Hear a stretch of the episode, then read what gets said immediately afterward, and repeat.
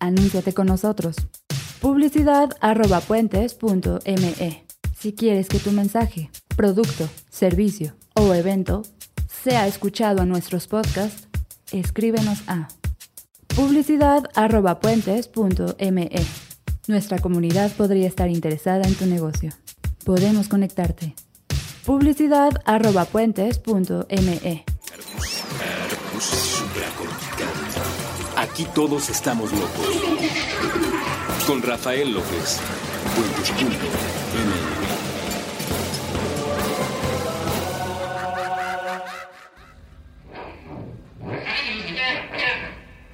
Bienvenidos a Supracortical. Yo soy el doctor Rafa López, soy médico cirujano por la Universidad La Salle, soy psiquiatra por la UNAM y consultor y comunicador en semiología de la vida cotidiana.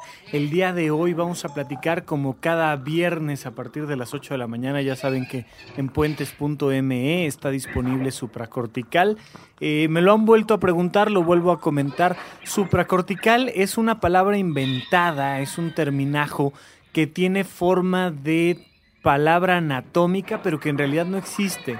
Eh, hasta arriba de nuestro cerebro tenemos una corteza, que es la corteza cerebral. Es la, la, capa más delgadita de neuronas que está en nuestro cerebro hasta arriba, en la parte más alta. Lo que está debajo de eso es lo subcortical y luego están las áreas ganglionares y paraganglionares y las pontinas y etcétera, etcétera, etcétera, diferentes partes anatómicas del cerebro humano, pero no hay nada que esté arriba de la corteza cerebral, es la corteza. Bueno, este término de supracortical es lo que está arriba de la corteza cerebral. Es una manera eh, eh, rara de referirme a el alma, la psicología, las relaciones interpersonales, la manera de ver el mundo, el cosmos, de cómo nos entendemos y cómo nos comunicamos los seres humanos. Y entonces nos referimos a todo lo que está más allá de las neuronas, más allá de, de la dopamina o de la norepinefrina o más allá de lo que está la serotonina en nuestro cuerpo.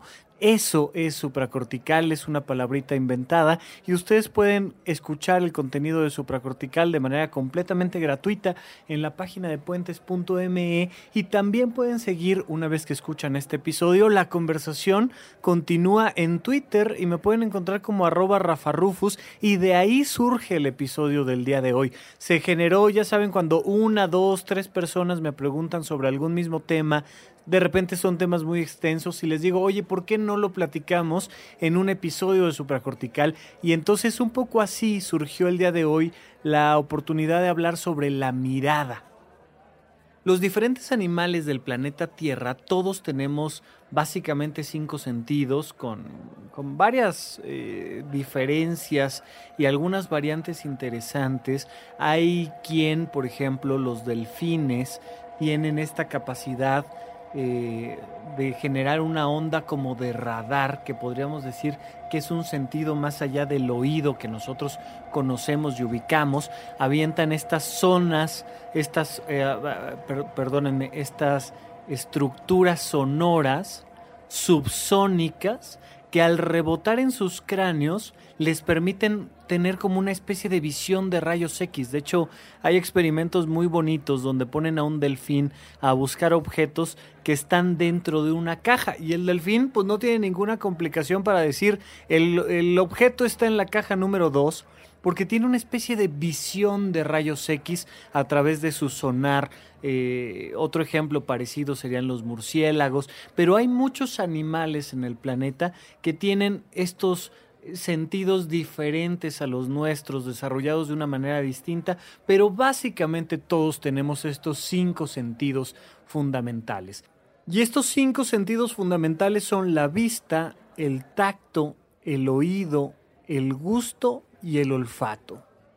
Y podríamos ver en porcentaje, dependiendo del animal en cuestión, cuál de esos cinco sentidos es el más importante y cuál el menos. Todos los sentidos son importantes y de hecho todos los sentidos funcionan como una forma de comunicarnos con el mundo y acercarnos o alejarnos de lo que nos es benéfico o de lo que es peligroso para nosotros. Nuestra vista nos avisa de riesgos y entonces vemos por ejemplo a las suricatas, ¿te acuerdas? Cómo se levantan y ven más que oler o más que oír a sus predadores, las suricatas ponen un sistema de vigilancia para ver riesgos posibles. Es muy diferente como un venado, por ejemplo, mientras está comiendo, está moviendo las orejitas, ya sabes, una va para un lado, otra va para el otro, y todo el tiempo están captando a través del oído posibles riesgos. Los perros son animales que dependen mucho más del olfato. Claro, tienen eh, gran capacidad auditiva, por supuesto, lo sabemos muy bien, sabemos que tienen esta capacidad de captar sonidos que los seres humanos no podemos captar, pero en general el gran sentido que tienen los perros es el olfato y son grandes rastreadores. Los seres humanos, por el contrario, lo nuestro es la vista. El sentido fundamental que nos permite llegar más lejos es nuestra visión. Y es muy curioso porque cuando tú investigas un poquito sobre el desarrollo de un feto en el útero, te vas a dar cuenta de que de hecho, curiosamente la vista es eh, casi de lo último que desarrollas. Desarrollas primero, eh, el primer sentido que desarrollas es el tacto.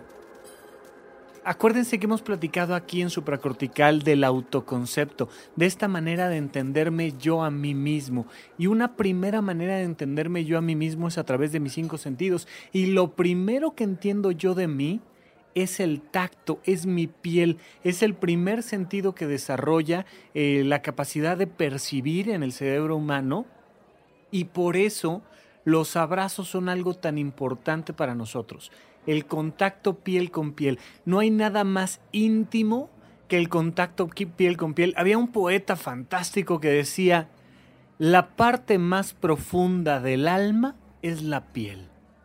Imagínate esta frase, está hermosísima. La parte más profunda del alma es la piel, porque al final de cuentas, en el tacto hay, un, hay una conexión uno a uno, hay verdaderamente una vinculación directa de corazón a corazón que está relacionada con este desarrollo filogenético de nuestro cuerpo, donde la piel está abrazada durante nueve meses por el útero materno. Imagínate un abrazo de nueve meses donde no te falta absolutamente nada. No obstante, poco después se va desarrollando, por ejemplo, el sentido del gusto. Acuérdense que el sentido del gusto y del olfato son prácticamente lo mismo, nada más que evidentemente están diferenciados y sobre todo ya una vez que estamos hablando de un adulto, hay una diferenciación importante porque, bueno, el gusto tiene más que ver con los sólidos y los líquidos y el olfato tiene más que ver con los gases, pero al final de cuentas, pues es una especie de gusto olfativo o una especie de olfato a través de la lengua, lo que nos va dando la capacidad de percibir si un líquido es salado, es amargo, es dulce. Y el bebé, cuando está en el útero, cuando apenas está desarrollando, todo el tiempo está deglutiendo el líquido amniótico, este líquido en el cual eh, está sumergido, está el útero, el líquido dentro de este globo y el bebé entre el líquido y el útero. Y entonces todo el tiempo está deglutiendo y ese líquido amniótico que se va tragando le va permitiendo también el desarrollo de su tubo digestivo. Está preparándose para alimentarse después y por supuesto que está saboreando el líquido amniótico que se está deglutiendo. De hecho, es, es, bien sabido, por ejemplo, hay muchos experimentos donde un niño al nacer en la India, por ejemplo, tiene ya una preferencia por los condimentos que se utilizan en su país y en México por otro tipo de condimentos. Un niño mexicano nace ya con un cierto gusto por el limoncito, por ejemplo, que aquí en México utilizamos mucho el limón, la sal, el chile, ya sabes, ciertos alimentos muy mexicanos y en la India mucho el ajo y otro tipo de condimentos y el niño ya viene acostumbrado a los sabores que va a recibir muchos meses después porque su mamá al estar ingiriendo esos alimentos le da un cierto sabor a su líquido amniótico y el bebé va identificando como parte de, de su pertenencia y de su autoconcepto ese tipo de sabores. Por eso cuando nos vamos del país muchos extrañan, yo no, la verdad no, no es lo mío y tiene que ver con el olfato, ya les platicaré en, en un ratito más, pero tiene mucho que ver con este extrañar los tacos y extrañar el chile y extrañar la carne y extrañar la tortilla y extrañar el alimento mexicano porque hay una relación emocional muy fuerte de los cinco sentidos con este sentido de pertenencia, con el sentirnos queridos, amados, protegidos y traemos, imagínate, este gusto desarrollado por ciertos alimentos desde el útero materno. Algunas personas como yo que tienen un pésimo olfato. Yo prácticamente no tengo la capacidad de distinguir eh, aromas y los sabores tienen que ser muy fuertes, muy claros, muy marcados, muy simples para que yo identifique las diferencias. Entonces, eh, como dicen en Los Simpson, a mí todo me sabe a pan bimbo, o sea, a mí todo me sabe a una espuma porque pues no, no tengo muy buen olfato. Parece que eso tiene que ver con una vez que me caí de niño así muy, muy, muy pequeño y me caí de frente con toda la, la carita en el piso y entonces me lastimé la nariz y de ahí para acá parece que no tengo olfato y entonces perfumes, este, aromas en una habitación y sobre todo alimentos pues no es lo mío, no, no me vas a, a mi esposa en algún momento me llegaba a cocinar así como con mucha alegría, mucho entusiasmo, muchas ganas de, de, conquistar y a mí todo me sabía exactamente igual. Ni hablar, así somos, pero el sentido último que se desarrolla es el de la vista. Un niño nace prácticamente ciego. Con ciego no me refiero a que no capte la luz, por ejemplo. Un niño capta luces y sombras, pero capta sobre todo manchas se tarda un rato sus ojos todavía en madurar ya una vez que nació y lo primero que ve simplemente son manchas, manchas que se acercan a él y lo cargan. Él no entiende que lo cargan o que no lo cargan, él lo único que ve es que una mancha se acerca. Él está más relacionado con su mamá a través del olfato y a través del oído. El latido del corazón calma mucho al bebé y el bebé puede identificar el latido del corazón de su mamá porque lo estuvo escuchando dentro del útero materno durante mucho tiempo, pero no veía a su mamá. Se tarda un rato el niño en empezar a ver a su mamá y lo primero que ve es una mancha difusa que lo está acompañando o varias manchas que lo están acompañando y después poco a poco se va dibujando una T formada por los ojos, la nariz y la boca. Y lo primero que este niño con sus pequeños ojitos puede empezar a distinguir son los ojos de mamá. Imagínate tú que lo primero que entiendes de este nuevo universo sea la mirada de tu mamá. Ahí parte toda esta historia, vamos a un pequeño corte y regresamos a contarles el resto aquí en Supracórtica.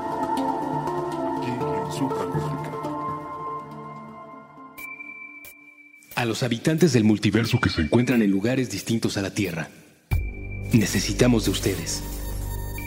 El accidente de la evolución nos ha afectado. Ahora mismo, el Homo sapiens piensa que este planeta y cuanto le rodea es de su propiedad. Piedad, piedad, piedad. Somos incapaces de olvidarnos de la crueldad. Despreciamos a nuestros semejantes. Conservamos en muchas formas la esclavitud. La esclavitud. Sí, nuestro cerebro ha sido capaz del arte y la ciencia. También hemos inventado la desigualdad Estamos obsesionados con el tema de las clases sociales. Tendemos a hablar de los otros mediante etiquetas. Hemos diseñado un sistema donde la desgracia ajena nos resulta benéfica. Pero imaginen cómo cambiaría todo si ustedes, habitantes de otro universo, galaxia o planeta, nos demostraran que no somos únicos ni especiales. Un solo contacto sería capaz de transformar cuanto pensamos acerca de todo. Siquiera tendrían que acercarse demasiado a nuestro aire contaminado. Así que, si están allá afuera, están allá afuera, Si existe alguna forma en que su tecnología sea capaz de recibir y decodificar estas palabras, envíen un mensaje de vuelta.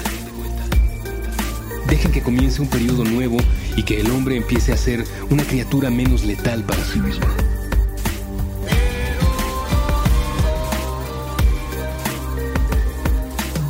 Es importante, y es urgente. Un mensaje de puentes.ml para la vida más allá de la Tierra.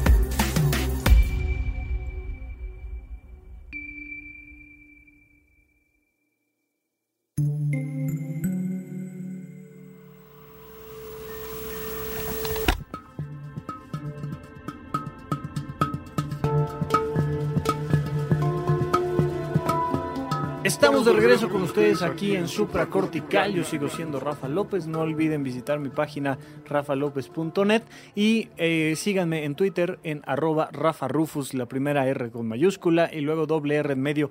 Ya no sé si la primera R con mayúscula es importante o no, pero la doble R de en medio es así, si no, no me van a encontrar. Muy bien. Entonces estábamos platicando de este bebé que nace y que ya conoce a su mamá a través del olfato, a través del oído, a través del tacto, pero que no conoce a su mamá a través de la vista hasta varios días después de su nacimiento, donde los ojos de mamá empiezan a verse mucho más definidos, donde empezamos a observar un proceso claro de identificación de esta mirada. Esos ojos te mantienen vivo. Esos ojos te alimentan. Esos ojos te cuidan. Esos ojos te quieren. Esos ojos te hacen reír. Los ojos de mamá que son literalmente para el bebé la luz del mundo. Son lo que le permite saber que todo está bien. De hecho, eh, muy curioso, yo cuando tenía veintitantos años me tocó dar un curso de cómo amamantar en, en, el Instituto Mexicano del Seguro Social, en el IMSS. Me tocaba a mí y yo decía, oigan, pero les cae que yo, varón, joven y sin hijos, voy a darles curso de amamantar. Y pues me dijeron, pues mira, brother, no hay más, estás en tu servicio social, éntrale. Y era muy curioso y investigando un poco sobre el tema del amamantamiento, algo que hacían énfasis muy interesante, no solo en la posición del bebé para que no le dé reflujo, no solo en cómo colocar la boca en, alrededor del pezón para que no haya grietas y lesiones en, el cuerpo de la mamá, sino algo psicológico fundamental. Cuando la mamá está amamantando a su bebé, lo recomendable y muy recomendable es que lo vea a los ojos aunque el bebé cierre los ojitos, el bebé esté viendo para otro lado, cuando el bebé llegue a voltear, la mirada de mamá tiene que estar depositada en los ojos. Hay una relación de confianza. El niño desde ahí va creando su autoestima en la mirada de mamá. Siempre les digo, por favor, no hagan esto en casa porque es verdaderamente cruel. ¿Quieres someter a un niño a angustia? No lo veas ¿Quieres que tenga verdaderamente ansiedad en las noches? No lo voltees a ver. Un niño que no es visto es un niño que se siente desprotegido, que se siente exiliado de la manada. Tenemos esta relación importantísima con la mirada en nuestros ojos. Y entonces nosotros podemos ver si una persona es confiable o no confiable, según nuestra psicología, por si nos mira a los ojos cuando nos cuenta algo. Ya sabes que te dicen, este, veme a los ojos y, y júrame que me amas, pero viéndome a los ojos. Hay un tema fundamental de las emociones que se relacionan con la mirada de las otras personas, para bien y para mal. Empezamos a ver a los ojos a mamá y a papá y a nuestros hermanos, y a través de esa mirada a los ojos es que aprendemos también las emociones de los demás.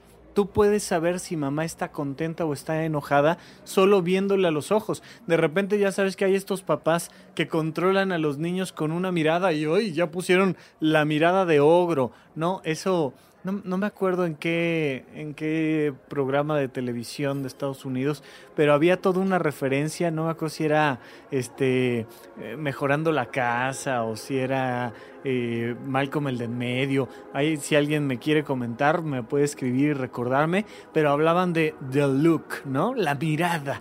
Cuando la esposa ya puso la mirada y entonces ya tienes que empezar a temblar porque esos ojos que matan sabes que tienen una relación directa con tu calidad de vida y con tus emociones y con tu todo. Este niño empieza a aprender a hablar viendo a los ojos y viendo a los labios, por supuesto, pero a la hora que ves a los ojos y ves los labios, a la hora que ves esta T de nuestra cara, puedes aprender otro idioma. Un niño que ya sabe algunas palabras en su propio idioma, significa que ha pasado mucho tiempo viendo los ojos y la boca de alguien más. Y entonces nos empezamos a relacionar de esta manera. Por otro lado, incluso en la parte anatómica de nuestro cuerpo hay una descripción muy interesante de nuestra psicología. Nosotros tenemos una cara que es como, como un plano, como un retrato, una fotografía con la que nos presentamos. Es una pantalla plana con la que nos presentamos ante el mundo. Mientras que otros animales, por ejemplo un cocodrilo o un perro, no tienen esta, esta cara aplanada hacia el frente, esta cara en 90 grados hacia el frente, sino plana, como en 180 grados, es una línea de alguna manera. Eso significa que entre la comunicación en esa misma especie no hay una gran importancia para la cara, para el rostro. Y la parte más importante del rostro son los ojos, ya lo comentamos y ya comentamos por qué. A diferencia de nosotros, los perros se relacionan con la nariz y entonces llegan y huelen las partes más olorosas de sus cuerpos para presentarse y para saludar y para identificarse. Eh, así muchos animales que no tienen este rostro simiesco, este plano hacia adelante. Mientras más tienes este plano, pues más importante es la cara para relacionarte con los de tu propia especie. Cuando tú tomas una fotografía, pues como no sea por un toque artístico, no vas a tener por ahí en la casa la fotografía de las manos de tu abuelita o de la cadera de tu hermano o de la rodilla de no sé quién. No, vas a tener el rostro esa es la verdadera ficha de identificación con la que nos relacionamos nosotros. Y entonces hay un proceso psicológico de presentación a través de los ojos. Seguramente les ha tocado ver eh, en, internet o en algún documental cómo para hacer una cara ah, terrorífica, lo único que tienes que hacer es seleccionar los ojos y girarlos 180 grados que la parte de arriba quede abajo y viceversa. Y entonces se ve un rostro feo, se ve francamente desagradable simplemente por girar los ojos. Pero si tú mueves una oreja o mueves este, la boca o mueves yo qué sé, no vas a ver ese efecto terrorífico. De hecho, Picasso, que era un experto en decodificar la, la, figura objetiva de un ser humano y convertirla en algo abstracto, pues nos presentaba de repente la oreja en la frente o de repente este, la sonrisa en la nuca o pero los ojos tienen que estar posicionados de una manera medianamente natural, a lo mejor no tanto en la altura, pero sí en la forma, para no generarnos una sensación desagradable. Una manera tradicional, por ejemplo, de resguardarnos es quitando la mirada. Y entonces los niños te das cuenta inmediatamente cuando empiezan a mentir porque te desvían la mirada y les dices, ¿quién hizo esto? ¿No? Y mueven los ojitos. Fíjate que es bien curioso, pero los perros han aprendido temas de mirada por su relación con nosotros. Y entonces los perros son los, los animales que nos voltean a ver a los ojos. Prácticamente no hay otro animal que se comunique con el ser humano, como no es el ser humano mismo, a través de la mirada. Y los perros sí lo hacen. Entre ellos no se voltean a ver tanto, como entre perros y humanos. Y cuando de repente lo regañas, uy, luego, luego baja la cabecita y, voltea ahí un poquito la mirada y, y te das cuenta de que hay una relación emocional entre el perro y su amo a través de los ojos a los gatos, aquí entre nos, les vale madre. los gatos te voltean a ver cuando te quieren ver y te dejan de ver cuando se les antoja. No hay ese vínculo a través de la mirada. Yo no soy persona de gatos, yo soy persona de perros. Ya saben que hay dos tipos de personas en el mundo, los de gatos y los de perros. Y ni hablar, o sea, ya me contará alguien que tenga gatos si hay una relación directa con la mirada, pero, pero definitivamente no la hay como con el perro. No por eso el perro es mejor, solo es una curiosidad biológica donde la convivencia con ellos nos ha hecho que les enseñemos, porque eso viene del ser humano, la relación emocional con la mirada. Los volteamos a ver y ellos nos voltean a ver a nosotros preguntándose, ¿qué quiere este ser humano de mí? ¿Qué quiere esta cosa? ¿Qué me está diciendo? Pero nos voltea a ver con los ojos y cuando nos ve sentimos una conexión emocional muy importante. Hay una relación fundamental entre los ojos y las emociones en todos los momentos de la humanidad y en todos los lugares del planeta Tierra la relación con la mirada es fundamental. Lo puedes encontrar incluso en procesos religiosos, ¿no? Hay una canción católica de un hombre que deja la barca ahí en las arenas y lo, lo lleva a pescar hombres, ya sabes. Y entonces dice, Señor, me has mirado a los ojos y dijiste mi nombre. O sea, es una, es una pequeña estrofa de esta, de esta canción católica que, bueno, católica y también la he escuchado yo en iglesias cristianas. Eh, no sé exactamente quién sea ni el autor ni, ni el propietario de la canción, pero imagínate que Dios te vea a los ojos y te diga tu nombre. Hay una relación tan profunda cuando un ser superior a nosotros, papá, eh, un jefe, eh, te voltea a ver a los ojos donde te sientes ya en una profunda intimidad.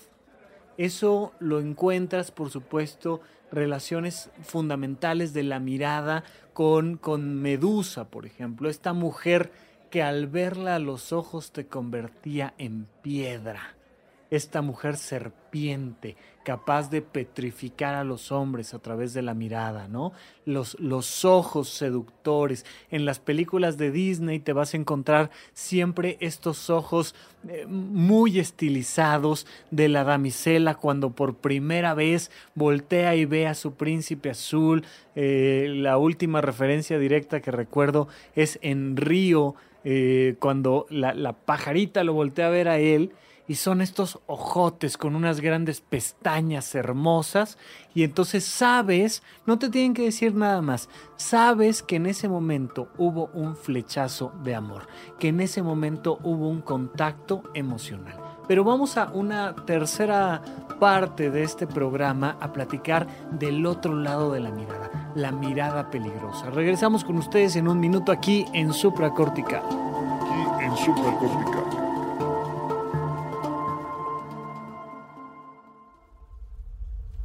Mandarax. Explicaciones científicas para tu vida diaria. Con Leonora Milán y Alejandra Milán y Alejandra Ortiz Puentes. El principio y el final de un puente son relativos. Dependen de la orilla por donde el viajero inicia el camino y la dirección a donde quiera llegar. Puentes.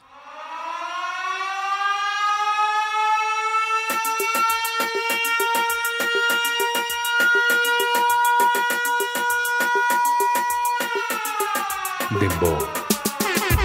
Tumbando prejuicios hasta que se rompa el suelo. Con Fernanda Franco y Juan Manuel Guzmán. A través de puentes. ¿Cómo te llamas?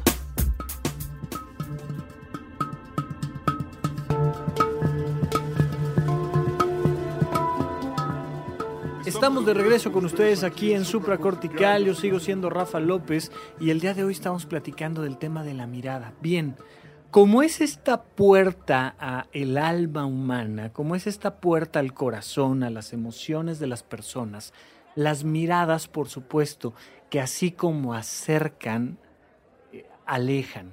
Así como son algo que te hace sentir profundamente querido, también son algo que te hace sentir profundamente vulnerable. Imagínate tú, es una desnudez que traes por la, por la, eh, de, de primera instancia todo el tiempo.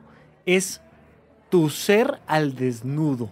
Entonces, eh, se acordarán, por ejemplo, esta tradición eh, que se afianza un poco en los 80s, pero que empieza a surgir desde los 60s, sobre todo en Estados Unidos, de usar lentes oscuros aún en la noche.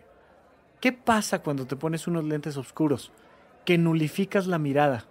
Y es como ponerte un casco o como ponerte un traje protector completo. A la hora que te cubres los ojos, te alejas por completo del otro y te sientes en una situación mucho más segura. De hecho, las personas tímidas normalmente lo que evitan es ver a los ojos a los demás. ¿Por qué? Porque te sientes vulnerable, porque en ese momento es como abrir las puertas de tu casa y dejar que cualquier extraño se meta.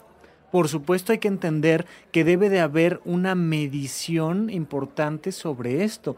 No puedes permitir que cualquier persona entre a tu casa pero tampoco vas a estarla cubriendo absolutamente por todos lados y teniéndola siempre con cortinas cerradas y con barrotes y con porque entonces se denota tu miedo. Bien, no hay una manera correcta de utilizar nuestra mirada en público, pero básicamente hay algunos códigos fundamentales donde si alguien te pregunta algo, voltealo a ver algunos instantes a los ojos y luego cambias la mirada. Una mirada que se queda viendo constantemente a los ojos de alguien más es una mirada agresiva, así sea romántica. Imagínate que una chica en tu salón te empieza a voltear a ver a los ojos. Y todo el tiempo. Y cada vez que la ves, ella te está mirando a los ojos. Lo vas a empezar a sentir amenazante, lo vas a empezar a sentir como un reto. Incluso hay por ahí un experimento muy curioso Imagínate tú unos changos eh, en una jaula, un grupo de simios en una jaula, y con la capacidad científica de ese experimento controlado de medir sus niveles de estrés como reacción ante un evento. Entonces está esta jaula y llega un investigador con los ojos cerrados y la mirada volteada hacia otro lado y agita los barrotes de la jaula y se mueve toda la jaula y entonces los simios se alteran porque notan que hay una agresión, se alteran, vamos a decir, nivel 3. Pero cuando el mismo investigador llega con la cara de frente y la mirada puesta en uno o varios de los simios y agita de la misma manera la jaula, el nivel de estrés es de 10 o de 8. Se sube muchísimo el nivel de estrés simplemente por el factor agregado de la mirada una persona que te está viendo todo el tiempo, especialmente un extraño, lo vas a leer como una situación de emergencia, de riesgo, de peligro. Y entonces socialmente hemos aprendido a no quedarnos viendo fijamente a algo o a alguien, porque el peso de la mirada marca mucho. Imagínate que una persona llega a tu casa y se le queda viendo todo el tiempo a un objeto de valor que tengas por ahí, algún reloj, algún plato, algún cuadro, algún y ves que todo el tiempo su mirada está clavada ahí denota intenciones, no sabemos cuáles, pero hay una intención detrás de esa mirada y entonces se vuelve socialmente incorrecto mantener la mirada por mucho tiempo. Y al mismo tiempo, dependiendo de la sociedad de la que estemos hablando, se vuelve socialmente incorrecto no colocar la mirada en los ojos de quien te está hablando, de tu interlocutor hay un tema ahí de dejar pasar a los demás, pero no tanto. Y es un juego complicado donde necesitamos aprender que mientras más podamos, acuérdate de esta T fundamental que te decía yo al principio, mientras más podamos sonreír mientras miramos y mantener un poquitito más de lo normal una mirada sobre los ojos de alguien más, te van a leer como una persona con mucha más confianza, con mucha más seguridad. Es más probable que te contraten en un trabajo, es más probable que consideren que eres una persona inteligente. No tiene nada que ver con tu inteligencia o con tu capacidad laboral, pero lograr mantener un poquito más la mirada en los ojos de alguien más y sonreír al mismo tiempo te posiciona socialmente mejor que otras personas. Pero si te excedes, si miras demasiado y especialmente si miras sin sonreír, la otra persona te va a leer como alguien peligroso, como alguien en quien no debe de confiar. También, por supuesto, si no volteas a ver a los ojos a alguien más, sobre todo te van a leer como alguien tímido y como alguien tonto, como alguien peligroso por tonto. Y entonces tú tienes que ir midiendo socialmente este lenguaje no verbal y identificarte con la mejor manera de relacionarte con los demás. Hay veces que las personas, y de hecho justo ahora lo vamos a platicar más en próximos programas, pero me decían, ¿cómo ayudo? Me decía Gaby por ahí, que siempre está muy activa con, con nosotros en Twitter, ¿cómo ayudo a alguien que tiene depresión? Pues encuentra la manera no verbal de comunicarte con esa persona y se va a sentir acompañada y querida.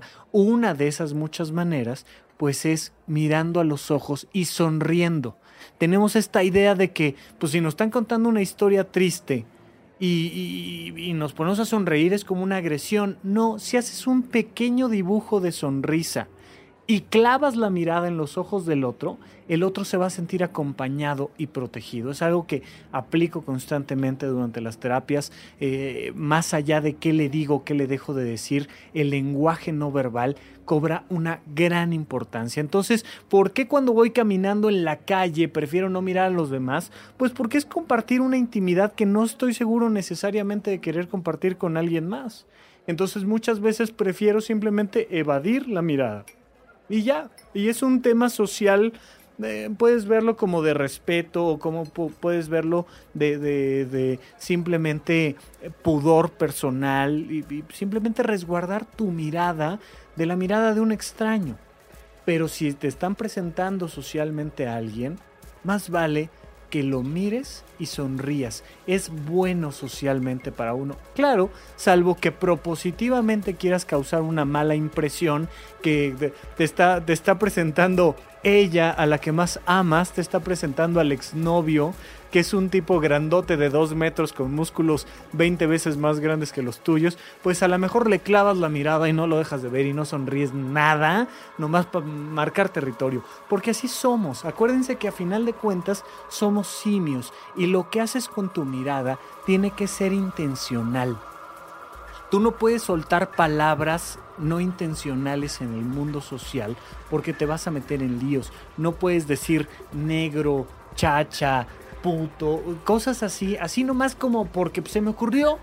No, hay lugares para ello. Tampoco puedes decir este te amo, tampoco puedes decir eh, amigo, tampoco puedes decir muchas cosas que no vayan dirigidas específicamente para una condición. Así como tus palabras, cuida tus miradas. Cuida tus miradas y utilízalas para sentirte mejor tú contigo. Última recomendación. ¿Cuándo fue la última vez que te miraste tú a ti a los ojos? Durante cinco minutos. Un día que puedas, pon una música que a ti te guste y mírate en silencio, sin nadie más cerca, cinco minutos tú a tus ojos, porque cuando te volteas a ver a ti en el espejo, hay mucho que empiezas a conocer de ti que normalmente evitas. Volteas a ver tu ropa, volteas a ver tu carro, volteas a ver eh, este, a tu pareja, volteas a ver a tus hijos, pero poco nos volteamos a ver a nosotros. Y es fundamental comunicarnos con nosotros mismos a través de nuestra propia mirada. Muy bien, pues muchísimas gracias a todos por acompañarme en un episodio más de Supracortical. Vamos a seguir platicando de varias cosas. Ahorita hay una gran ventaja, eh, bueno, gran ventaja es un decir, pero hay algo positivo para ustedes, no muy positivo para mí. Yo les estoy mandando los audios en los últimos segundos de, de lo que me permite Puentes para no dejarlos yo a ustedes sin episodio.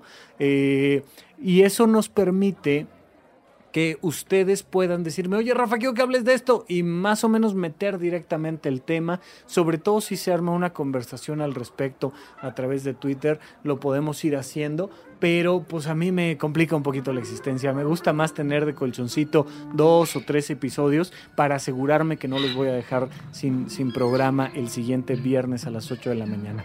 Por lo pronto, escríbanme, recomienden ahí lo, lo que a ustedes les parezca interesante y seguimos platicando aquí en Supracórtica.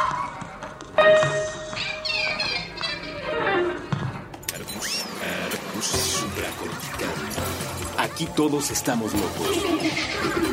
Con Rafael López. Fuentes.mx.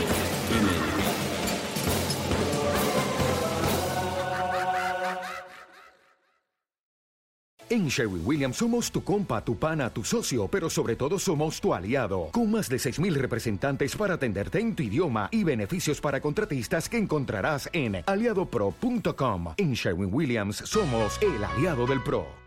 Grand Canyon University, an affordable private Christian university, is one of the largest and fastest growing universities in the country, offering more than 270 programs online. In addition to federal grants and aid, GCU's online students received nearly $130 million in institutional scholarships in 2022.